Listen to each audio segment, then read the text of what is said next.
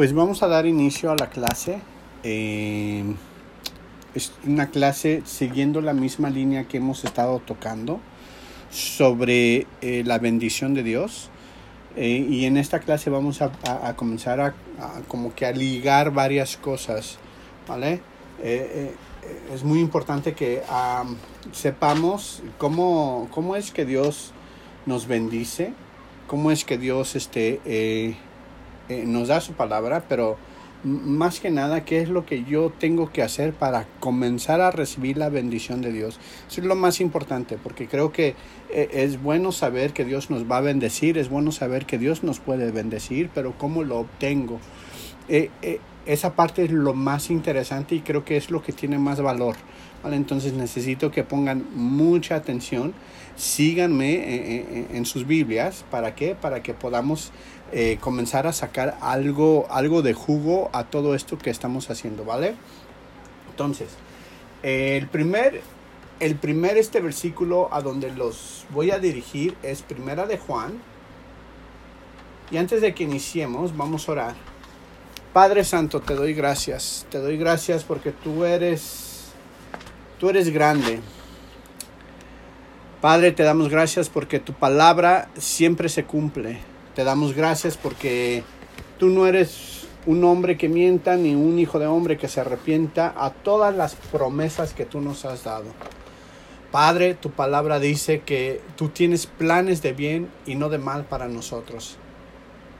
Y sobre de eso, mi Señor, yo te doy gracias porque sé que cada cosa que pasamos es parte de tu plan.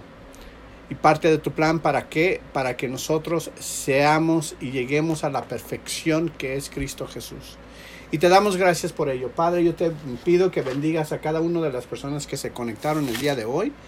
Dar, darles el pan de cada día, darles esta, eh, esta palabra que ellos necesitan para que podamos crecer juntos. En el nombre poderoso de Jesús. Amén. Muy bien. Vámonos a primera de Juan, capítulo 5 y versículo 14 y 15. 14 y 15. Capítulo 5, versículo 14 y 15 de primera de Juan. Y dice así, esta es la confianza que tenemos en Él, que si pedimos alguna cosa conforme a su voluntad, Él nos oye. Y si sabemos que Él nos oye, en cualquier cosa que pidamos, sabemos que tenemos la petición que le, que le ha- hayamos hecho. Aquí quiero que hagamos algo. Sobre el versículo 14, a donde dice que si pedimos alguna cosa conforme a su voluntad, necesito que la subrayes, por favor. Subrayes. Subraya ese, eh, eh, eh, esa parte a donde dice que pedimos conforme a su voluntad. Yo tengo una traducción que tal vez este, nos va a dar un poquito más de luz a lo que, a lo que les quiero hablar el día de hoy. ¿Vale? La traducción amplificada dice lo siguiente. Este es el notable grado de confianza que nosotros, como creyentes, tenemos derecho a tener ante Él. Que si pedimos de acuerdo con su voluntad, es decir, de acuerdo con su plan y propósito, Él nos escucha. ¿Vale? Vale la pena que lo, lo, lo, lo, escribas. Vuelvo nuevamente. Este es el notable grado de confianza que nosotros como creyentes tenemos derecho a tener ante Él. Que si pedimos alguno, a, a algo de acuerdo a su voluntad, es decir, de acuerdo a su plan o propósito, Él nos escucha. ¿Vale? Ahora, vayamos a, a Santiago, capítulo 4. Santiago está después de Hebreos. Está después de Hebreos y vamos a ir a Santiago capítulo 4. Y en Santiago capítulo 4 y versículo 3 nos dice lo siguiente. Pedís y no recibís, porque pedís mal, para gastar en vuestros deleites. La frase en la que yo quiero que se queden es la primera frase que dice, pedís y no recibís, porque pedís mal. Algo nos está diciendo aquí Santiago, y nos está diciendo que la forma en cómo pedimos, estamos pidiendo mal, y es por eso que no se nos da lo que nosotros queremos. Excelente. Ahora vámonos a Juan. Juan capítulo 14. Juan capítulo 14 y versículo 13 y 14. Dice lo siguiente. Y todo lo que pidéis al Padre en mi nombre, lo hará o lo haré, para que el Padre sea glorificado en el Hijo. Si algo pedís en mi nombre, yo lo haré. Ahora vámonos a Mateo. Y Mateo capítulo 21 y versículo 22. Y en Mateo capítulo 21 y versículo 22 dice, y todo lo que pidieres en oración, creyendo, lo recibiráis. Quiero que subrayes ese versículo, porque va a ser importante y va a ser, creo que, base de lo que vamos a hablar el día de hoy. Y todo lo que pidieres en, en oración, creyendo, lo recibirás. Esos son los versículos que quiero que tomen como, como base de lo que vamos a platicar el día de hoy. ¿Por qué? Porque parte de la bendición de Dios o la bendición de Dios viene a nosotros cuando nosotros empezamos a conocer cuál es la voluntad de Dios para mi vida. Es decir, Dios te va a empezar a bendecir en cuanto tú sepas cuál es la voluntad de Dios para tu vida. Para que Dios nuestro Padre nos empiece a bendecir, necesitamos conocer su voluntad. Hay tres voluntades. La voluntad del diablo, la voluntad de Dios y tu voluntad. Hay cosas que Dios nos ha dicho mediante su palabra, mediante pensamientos o, profecía. Hay, hay cosas que, que están escritas que nos promete algo. O en oración se nos revela algo. O en profecía, eh, porque alguien impuso mano sobre sobre de nosotros, se nos dijo algo y eh, eh, esto algo que tenemos, que Dios ha dicho, está detenido hasta que nuestra voluntad se alinee con la voluntad de Dios. Esto es importante. ¿Por qué? Porque Dios nunca, nunca, nunca va a hacer algo que esté fuera de nuestra voluntad. Para obtener la bendición de Dios necesitamos alinear nuestra voluntad con la voluntad de Él. Por eso Jesús nos enseñaba y nos decía, Padre, hágase tu voluntad y no la mía. ¿Hasta acá vamos bien? Hágase tu voluntad y no la mía. ¿Por qué si Dios ya dijo que nos iba, eh, nos iba a dar algo, o que nos iba a bendecir, o iba a hacer algo para nosotros, simplemente no hace lo que dijo que iba a hacer? Y a veces es una pregunta válida que nos hacemos. ¿Por qué Dios dice que yo voy a ser próspero, que dice que yo voy a obtener todo esto? ¿Por qué simplemente Él no hace lo que dijo y lo que está escrito en su palabra? Lo hemos enseñado en otras ocasiones, en otras clases eh, previas, pero nuevamente les comparto para que Dios haga, este, eh, para que Dios recuerde lo que, lo, que se les ha enseñado. Para que Dios haga algo en este mundo, ¿qué crees? Ocupa al hombre. Imagínate si no te ocupara, si Dios hiciera todo lo que dijo que iba a hacer sin ti. Entonces, ¿para qué te ocupa? ¿Para qué te ocupa aquí en el mundo? Si Él va a hacer lo que va a hacer sin preguntarte y decirte absolutamente nada. Obviamente Dios tiene alineamientos y tiene leyes por las cuales Él solito se sujeta y se rige siguiendo esas leyes. Y una de esas leyes que Él impuso es que le dio dominio, le dio, le dio, las, le dio todo al hombre. ¿Para qué? Para que tuviera dominio y autoridad aquí en el mundo. Y nada de lo que pase en este mundo puede pasar sin la autorización o sin que pase a través de un hombre. Cuando Dios quiere usarte o cuando Dios necesita bendecir a alguien, lo va a hacer a través de una persona. Entonces, para eso Dios siempre va a utilizar al hombre como tal. Entonces, cuando Dios habla algo, tienes que saber que primero tiene que pasar a través del hombre. ¿Para qué? Para que puedas ser bendecido. Y ahorita te voy a explicar un poquito más sobre eso. Entonces, Dios ocupa al hombre, pero al hombre dispuesto para qué? Para que su poder fluya a través del hombre. Recuerda lo que hemos estudiado. Es Cristo en nosotros. Colosenses 1.27. Colosenses 1.27.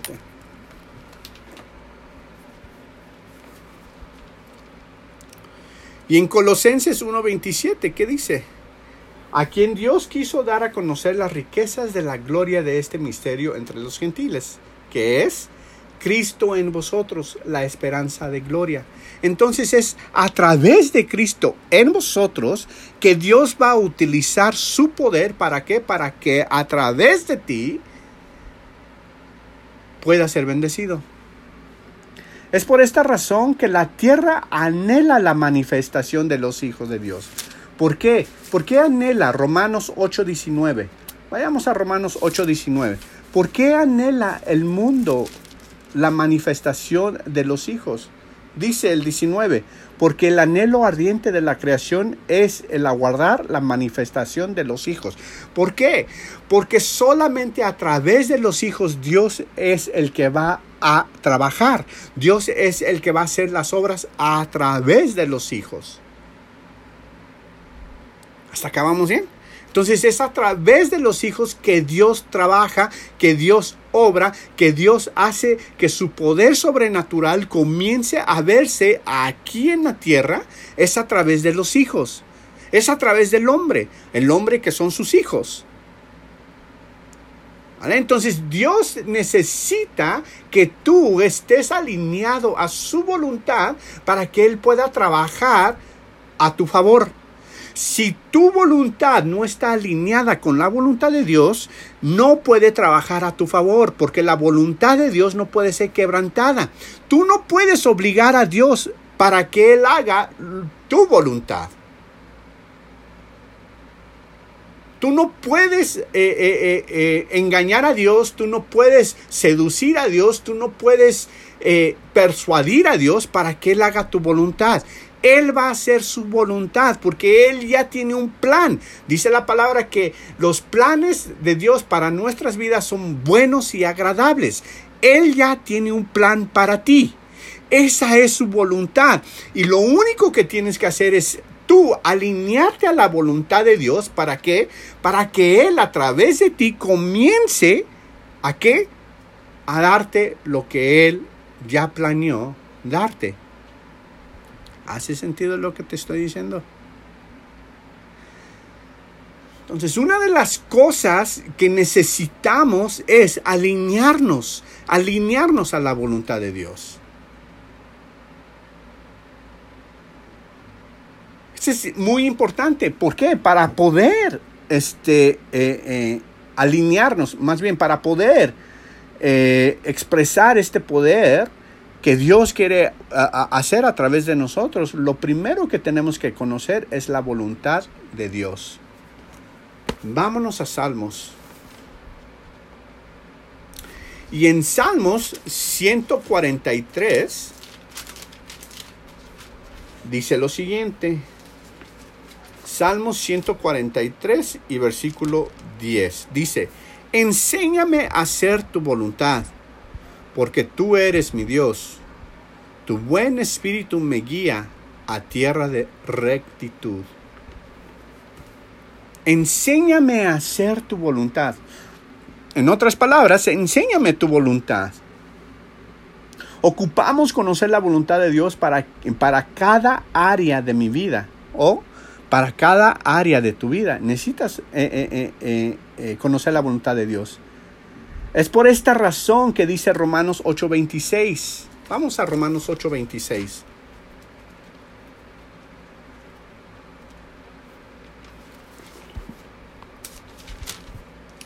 Y en Romanos 8:26 dice lo siguiente. Dice, y de igual manera el Espíritu nos ayuda en nuestras debilidades. Vamos a hablar de eso. Pues que hemos de pedir como conviene no lo sabemos, pero el Espíritu mismo intercede por nosotros con gemidos indecibles. ¿Cuáles son estas debilidades? Si nos vamos a Proverbios 24, 5, las debilidades habla de una flaqueza, algo que te falta fuerza, casi casi como una enfermedad. ¿Vale? Entonces, cuando habla de debilidad, está hablando de que no estás fuerte, que estás faltante de fuerza. Entonces, si nos vamos a Proverbios 24:5, dice, el hombre sabio es fuerte y de pujante valor el hombre docto. Entonces, ¿de qué está hablando aquí? Si estamos hablando en Romanos 8:26 que no sabemos pedir porque no conocemos, tenemos debilidades al conocer la voluntad de Dios.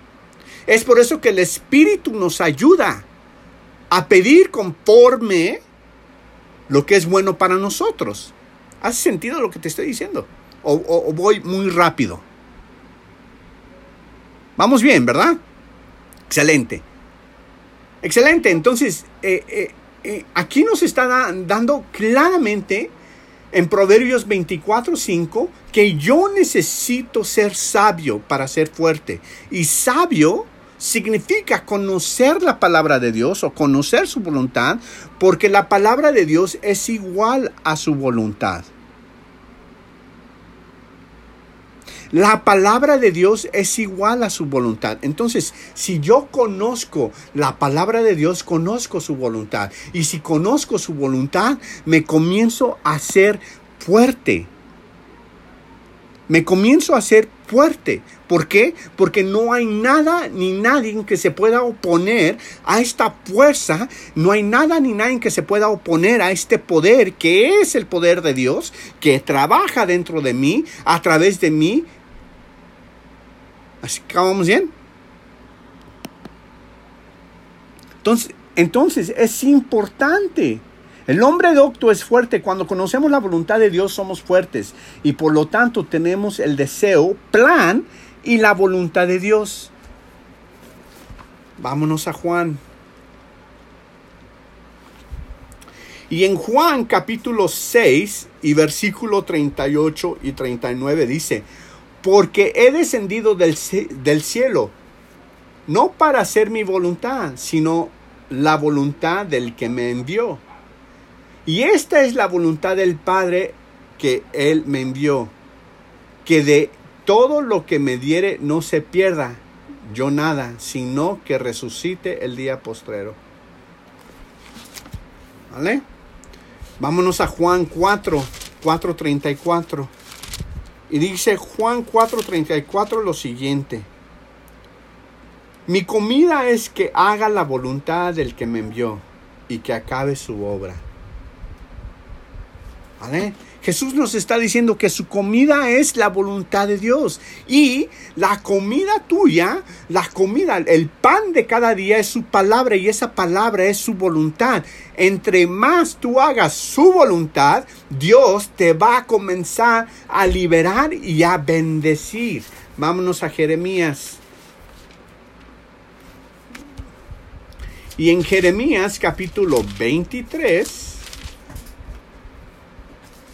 y el versículo 4 dice lo siguiente. Y pondré sobre ella pastores que la pacienten y no temerán más ni se amedrentarán ni serán este, menospreciadas, dice Jehová. ¿Por qué te estoy dando esta palabra? Muy sencillo. Muy sencillo. Y aquí te voy a dar un secreto. Vayámonos otra vez a Juan. Y quiero que escriban esto. Cuando tú conoces la voluntad de Dios, o, lo acabo de decir, conoces su palabra, ¿vale? Todo lo que tú hablas es de acorde a su voluntad. Si nos vamos nuevamente a Juan 6, versículo 38 y 39, dice lo siguiente. Porque he descendido del cielo. Eso me queda claro. Jesús bajó. No para hacer mi voluntad, no para hacer lo que Él quiere, sino la voluntad del que me envió, o sea, la voluntad del Padre. ¿Hasta aquí vamos bien? Excelente. Y esta es la voluntad del Padre, el que me envió. Que todo lo que me diere, no pierda yo nada, sino que lo resucite en el día postrero. Esa, esa frase, que todo lo que me diere, no pierda yo nada, sino que resucite en el día postrero. Ese, esa es la voluntad de Dios. Ahí dice. Y esta es la voluntad del Padre. ¿Hasta aquí vamos bien? Esa voluntad del Padre es una palabra escrita, ya sea en los libros proféticos, en los salmos, en el Pentateuco, es una palabra escrita. Y lo único que Jesús está haciendo es, es agarrar la palabra escrita, que es la voluntad de Dios, y la está declarando. Aquí tenemos dos cosas. Lo primero es que tenemos que conocer la voluntad de Dios. ¿Y a dónde vemos esta palabra específica? Se las acabo de dar. En Jeremías 23, 4. Si nos vamos a Jeremías 23, 4, dice, y pondré sobre... ¿Quién está hablando? Está hablando Dios. Si vemos el versículo 2, dice, por lo tanto, así ha dicho Jehová, Dios de Israel, a los pastores que apacientan mi pueblo. Está hablando sobre la misma línea de lo que está hablando Jesús. Que todo lo que Él me diere no se pierda. ¿Vale? Y está hablando sobre la misma línea. Y en el versículo 4 le dice, y pondré sobre ella pastores que las apacienten. ¿Para qué? para que no se pierdan.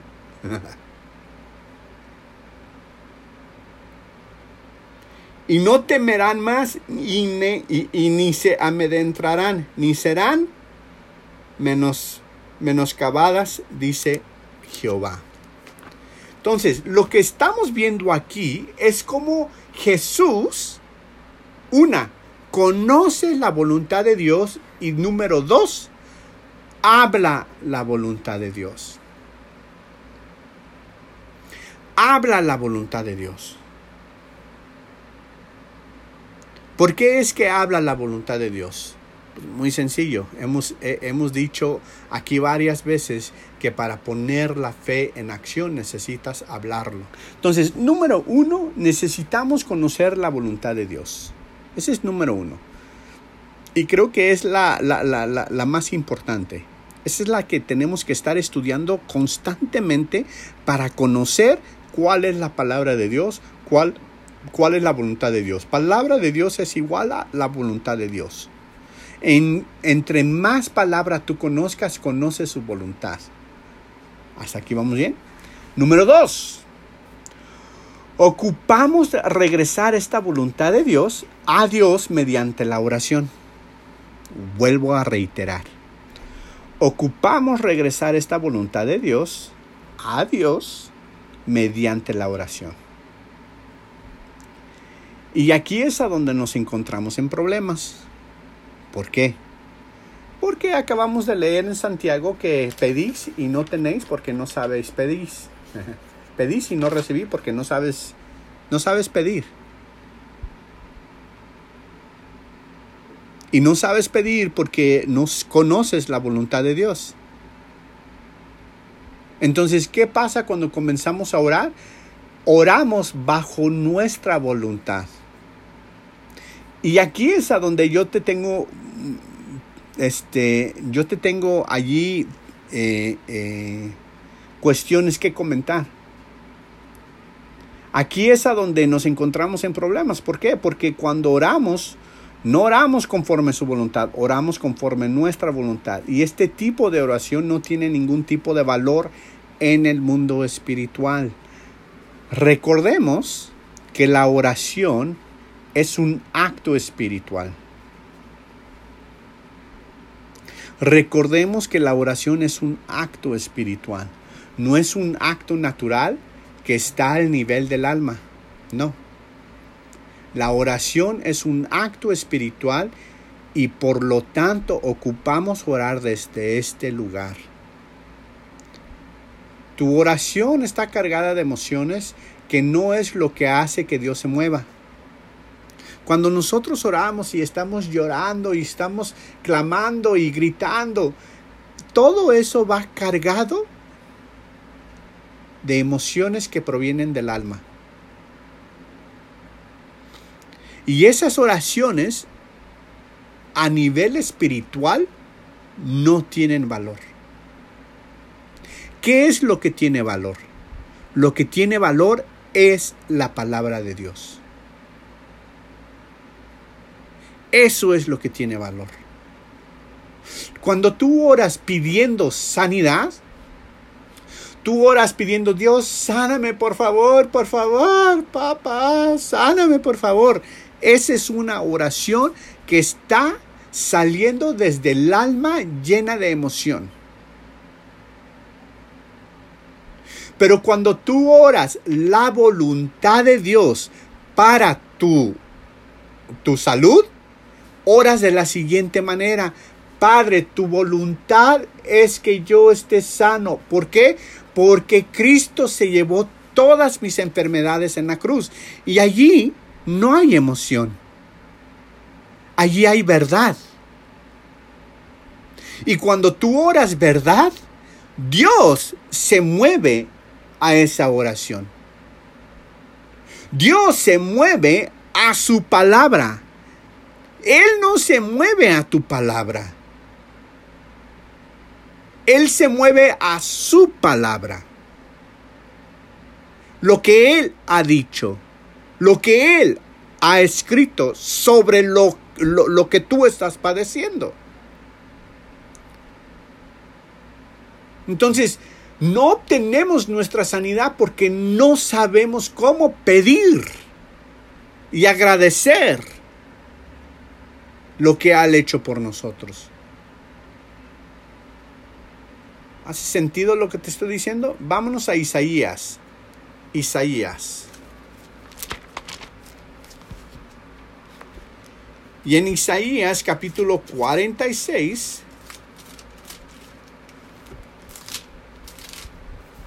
y versículo 10 dice lo siguiente.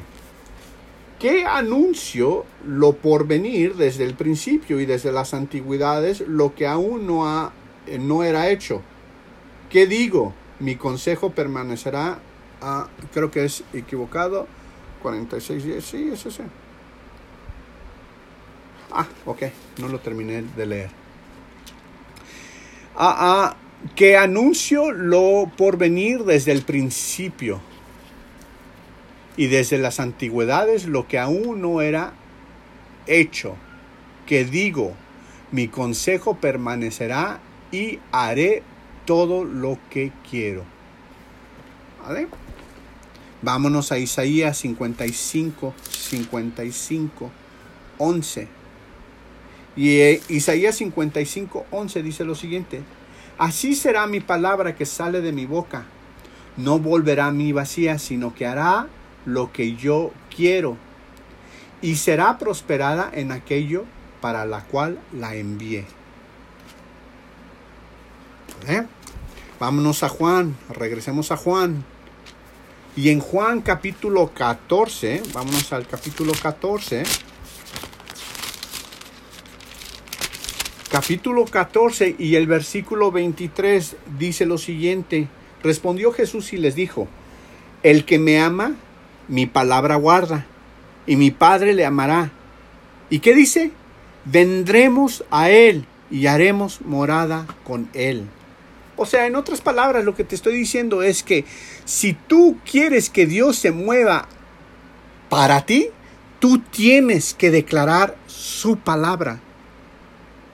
Si tú quieres que Dios te haga un milagro, tú tienes que declarar su palabra a donde está el milagro que tú necesitas. De lo contrario, nunca vas a obtener lo que tú necesitas. ¿Por qué? Porque no estás bajo ni alineado a la voluntad de Dios. Y por no estar alineado a la voluntad de Dios, Dios no va a hacer tu voluntad, Él va a hacer su voluntad. Y si tú no estás alineado a su voluntad, Él no puede moverse porque necesita que tú estés alineado a su voluntad para que Él pueda hacer lo que Él necesite hacer. ¿A través de quién? A través de ti.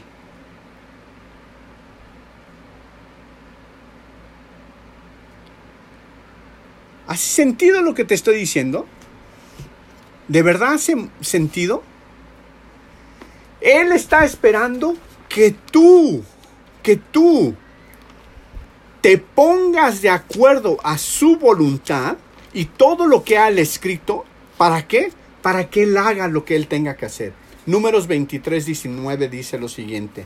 Números 23, 19 dice lo siguiente. Dios no es hombre para que mienta, ni hijo de hombre para que se arrepienta. Él dijo, y no hará, habló, y no lo ejecutará. Pero lo único que él necesita, y esta es, esta es la ley divina que él, él solito se sometió y se puso bajo este régimen, es que él no va a hacer si tú no te pones y le alineas a su voluntad. Él no va a hacer absolutamente nada si tú no te alineas a su voluntad. ¿Quieres ser bendecido? Necesitas alinearte a su voluntad. ¿Y qué dice Dios sobre la bendición? ¿Qué dice Dios sobre tu, sobre tu sanidad? ¿Estás enfermo? Alíñate a su voluntad. ¿Qué dice Dios? Dios dice que yo te he sanado. Y tú agarras esa voluntad y la comienzas a declarar con tu boca, la hablas con tu boca, la oras. Dios, gracias por darme esta sanidad que es tu voluntad hacerlo. ¿Hace sentido lo que te estoy diciendo? Y la palabra que va se cumple. ¿Por qué se cumple? Se cumple porque eh, eh, eh, Él es un Dios verdadero que nunca miente. Es su palabra al igual que su voluntad, como les vengo diciendo. Y cuando nosotros oramos, su voluntad, Dios se mueve. Reitero, Dios no se mueve a tus emociones y tampoco se mueve porque lloraste mil horas y tampoco se mueve porque le diste un, un chantaje emocional. Él se mueve en base a su voluntad. Entonces aquí las preguntas son las siguientes. ¿Qué ha dicho Dios sobre tu salud? ¿Qué ha dicho Dios sobre tu familia? ¿Qué ha dicho Dios sobre tus finanzas? ¿Qué ha dicho Dios sobre tu vida amorosa? ¿Conoces la voluntad de Dios? Porque si no la conoces, entonces lo que estás orando no tiene valor ni validez en el mundo espiritual. Pero si tú estás orando y estás alineado con la voluntad de Dios, por eso es que Jesús le dijo, no sea mi voluntad, mas tu voluntad se haga, no la mía. Tu plan y tu propósito se haga. Eso es todo. ¿Y cuál es el plan y propósito de Dios para cada una de estas preguntas que te acabo de dar? ¿Cuál es su plan y propósito? ¿Lo conoces? Y si lo conoces, necesitas comenzar a orar esta voluntad. Dios, yo quiero que me bendigas, bendíceme con un negocio. A ver, espérame, espérame. ¿Cuál es la voluntad de Dios? La voluntad de Dios es que Él ya te dio un negocio y ya te bendijo. Sergio, pero ¿a dónde, ¿a dónde dice eso? Ah, búscalo. Encuéntralo. Porque el que busca, halla. ¿Hace sentido lo que te estoy diciendo? Entonces, conoce y ora la voluntad para que Él te conteste. Vámonos a Hebreos, Hebreos 13.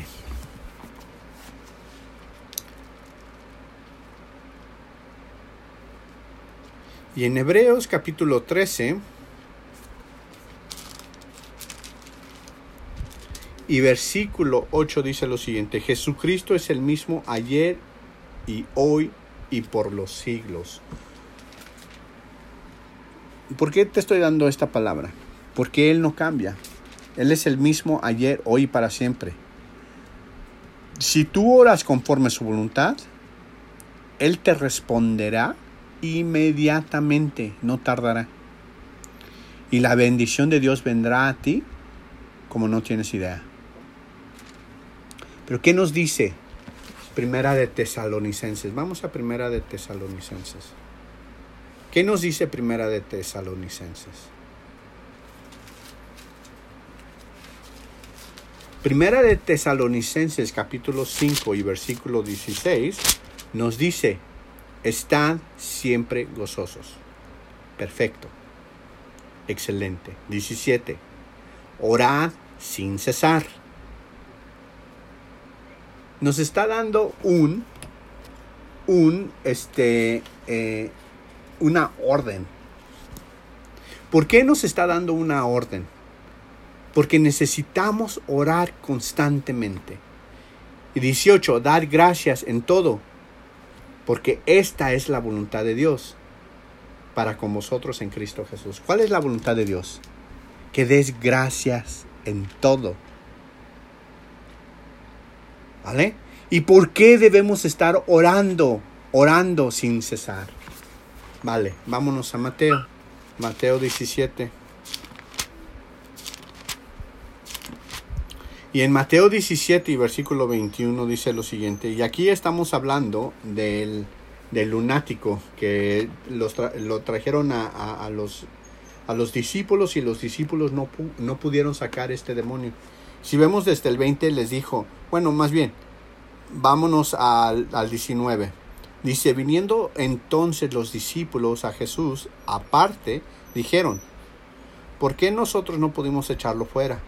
Y, Jesús les contesta y les dice, Jesús les dijo, por vuestra poca fe. ¿Por qué no lo pusieron echar fuera? No lo pudieron echar fuera por su poca fe. ¿Hasta aquí vamos bien? ¿Sí? Excelente. Porque de cierto os digo que si tú tuvieres fe como un grano de mostaza, dijeres a este monte, pásate de aquí allá y se pasará. Y nada os será imposible. Eso me queda claro. Y el 21 dice, pero este género, ¿cuál género? El género de la incredulidad. El género de la incredulidad. ¿Vale? Porque Jesús abrió con por vuestra poca fe. ¿Ok?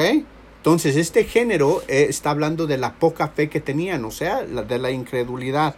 Pero este género no sale sino con oración y ayuno.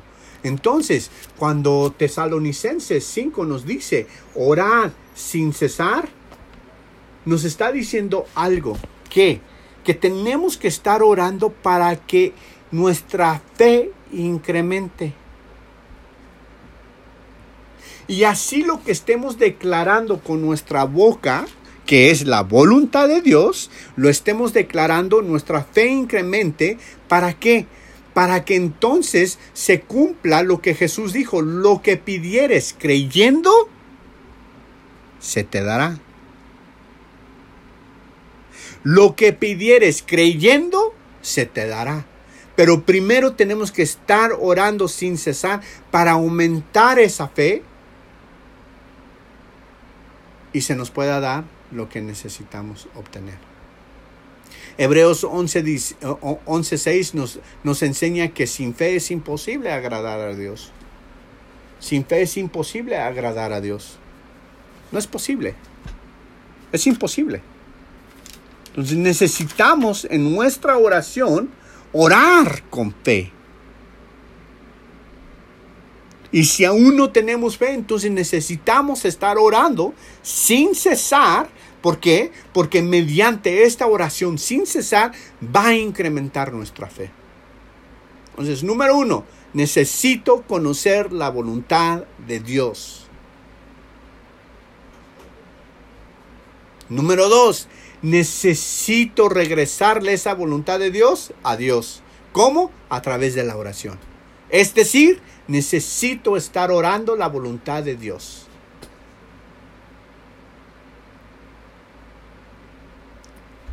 ¿Hasta acá vamos bien? Muy bien. Ahora bien, vámonos a Segunda de Reyes. Sergio, bíblicamente, ¿cómo me enseñas esto que esto lo que me estás diciendo es real? Vámonos a Segunda de Reyes, capítulo 20.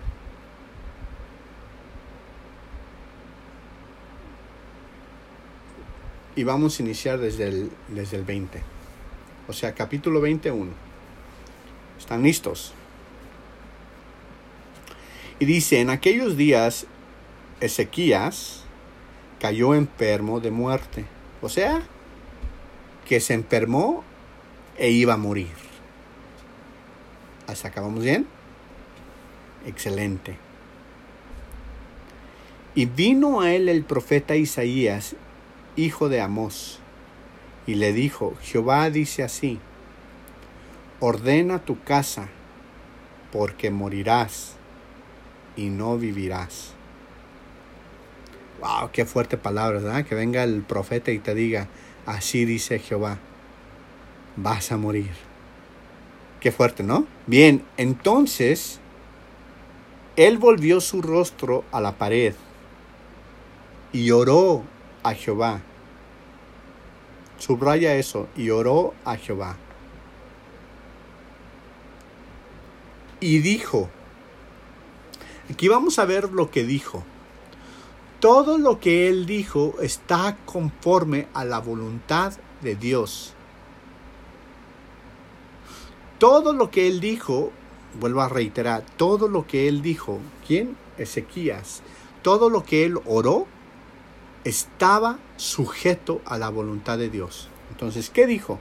Oh Jehová, te ruego que hagas memoria de lo que de lo que he andado delante de ti en verdad y con integridad de corazón, y que he hecho las cosas que te agradan.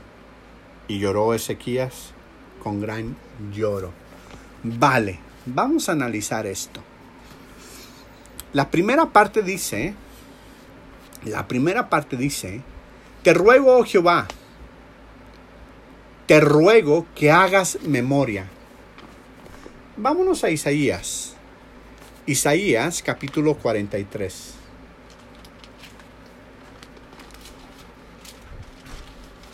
Y en capítulo 43 y el versículo 16 dice lo siguiente. Así dice Jehová, el que abre camino del mar y sendas de las aguas. Ah, creo que lo escribí mal. Denme un segundo. Vale, es Isaías 43 y versículo 26. 43 y versículo 26. Y dice, hazme recordar, entremos en juicio justamente, habla tú para justificarte. Este hablando es Dios. Y dice, hazme recordar. Y la oración de, Ezequías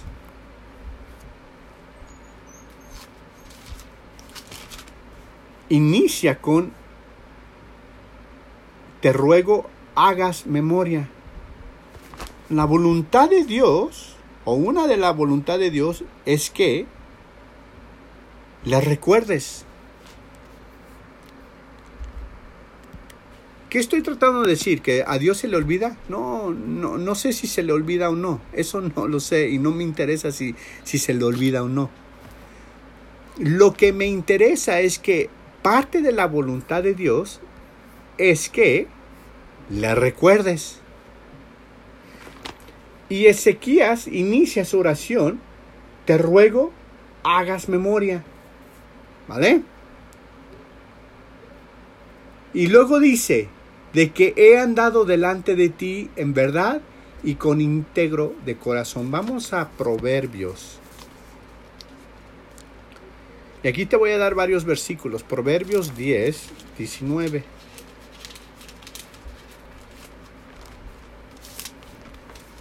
Y dice Proverbios 10, 19. Ay, creo que también lo escribí. No, perdón. Proverbios 10, 9. El que camina en, integridad anda confiado. Perfecto.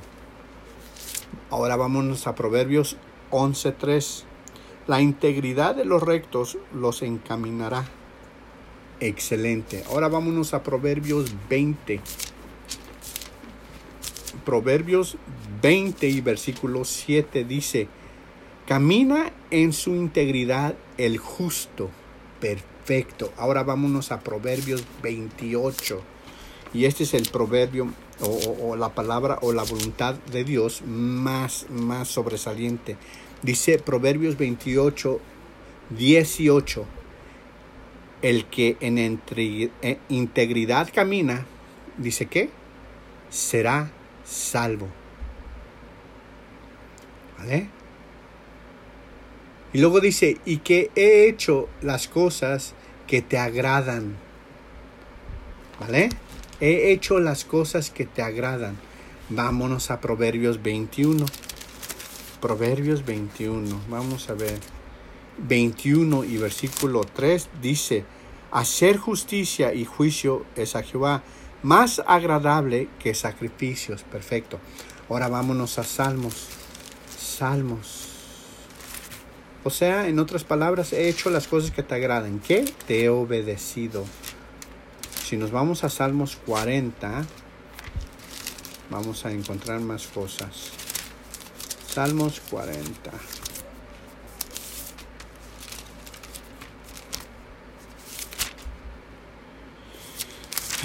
Salmos 40 y versículo 8 dice, el hacer tu voluntad, Dios mío, me ha agradado y tu ley está en medio de mi corazón. Perfecto, Salmos 18, ahora vamos a Salmos 18. Y Salmos 18 dice lo siguiente, 18 y versículo 19 dice así, me sacó a lugares espaciosos y me libró porque se agradó de mí. Me libró porque se agradó de mí. ¿Por qué? Porque el agradar a, Dios es obedecerle. Entonces cuando vemos como este e, e, Ezequías, regresemos a Segunda de Reyes, capítulo 20, cuando vemos que Ezequías ora conforme a la, a la voluntad de Dios, vemos en el versículo 4 qué es lo que pasa. Y antes de que Isaías saliese hasta la mitad del patio, vino palabra de Jehová a Isaías diciendo, 5. Vuelve y di a Ezequías, príncipe del pueblo, de mi pueblo, así dice Jehová, el Dios de David tu padre, yo he oído tu oración. ¿Por qué ha oído su oración? ¿Por qué?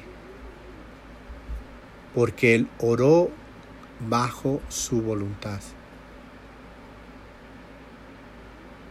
Dios escucha las oraciones que están bajo su voluntad. Él no va a escuchar otra tipo de oración que no sea su voluntad. aquí, aquí lo, primero, lo primero que tengo que saber es si yo quiero que Dios me escuche, tengo que orar su voluntad. Y en cuanto Dios escucha, o más bien en cuanto yo oro su voluntad con fe, tienes que creer en ese instante que Dios te va a contestar. te va a escuchar y te va a contestar. Aquí no pasó ni, ni, ni, media hora, yo creo, cuando Dios volvió a hablar a Isaías y le dijo lo siguiente, así dice Jehová, el Dios de, David, tu padre, yo he oído tu oración y he visto tus lágrimas. He aquí yo te sano. Al tercer día subirás a la casa de Jehová y añadiré a tus días quince años y te libraré y, y, te libraré a ti y a esta ciudad de mano del rey de Asiria. Cuando nosotros oramos la voluntad de Dios, cuando oramos la voluntad de Dios, Dios nos contesta inmediatamente. En, eh, Lucas 11.1, eh, los discípulos este, le piden a Jesús, enséñanos a orar, como los discípulos de, de Juan, o sea, como lo, Juan les enseñó a sus discípulos. 11.1 dice, aconteció que estaba orando en un lugar cuando terminó, uno de sus discípulos dijo, Señor, enséñanos a orar como también Juan enseñó a sus discípulos. Y les dijo, cuando oréis, decid. ¿Qué nos está diciendo? Y eso es padrísimo. Cuando ores, decid. O sea, tienes que decir. ¿Qué tienes que decir? Y aquí Dios nos enseña la oración, que todo mundo se sabe, pero lo que menos ve es lo que Jesús nos estaba enseñando. ¿Y qué es eso lo que Jesús nos estaba enseñando? Que oremos bajo la voluntad de Dios. Eso es eh, eh, el principio y eso es la enseñanza que Jesús estaba dejando a sus discípulos. Entonces dice aquí, Padre nuestro que estás en los cielos, santificado sea tu nombre, venga tu reino, hágase tu voluntad como en el cielo, así también en la tierra. El pan nuestro de cada día, danoslo hoy. Y perdona nuestros pecados también, nosotros, porque también nosotros perdonamos a los que nos deben. Y no nos metas en tentación, mas líbranos de todo mal. ¿Vale? Todo mundo se sabe y conoce esa oración. Pero lo que menos saben es que cada una de esas frases que Jesús nos estaba enseñando estaba escrita en la palabra, estaba escrita y era la voluntad de Dios. Entonces, ¿cómo lo sé? Muy sencillo. La frase donde dice cuando oréis decir, si tú te vas a Eclesiastés,